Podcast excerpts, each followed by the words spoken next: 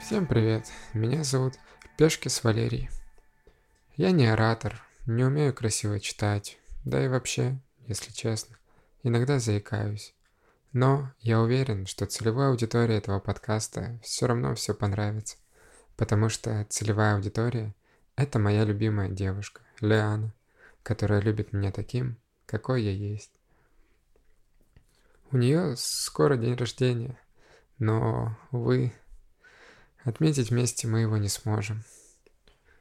Сейчас э, в жизнях многих людей невероятно много стресса, и мы не исключение. На фоне стресса у нас появились сильные проблемы со сном. Обычно в моих объятиях, слушая мой голос, она расслаблялась и засыпала.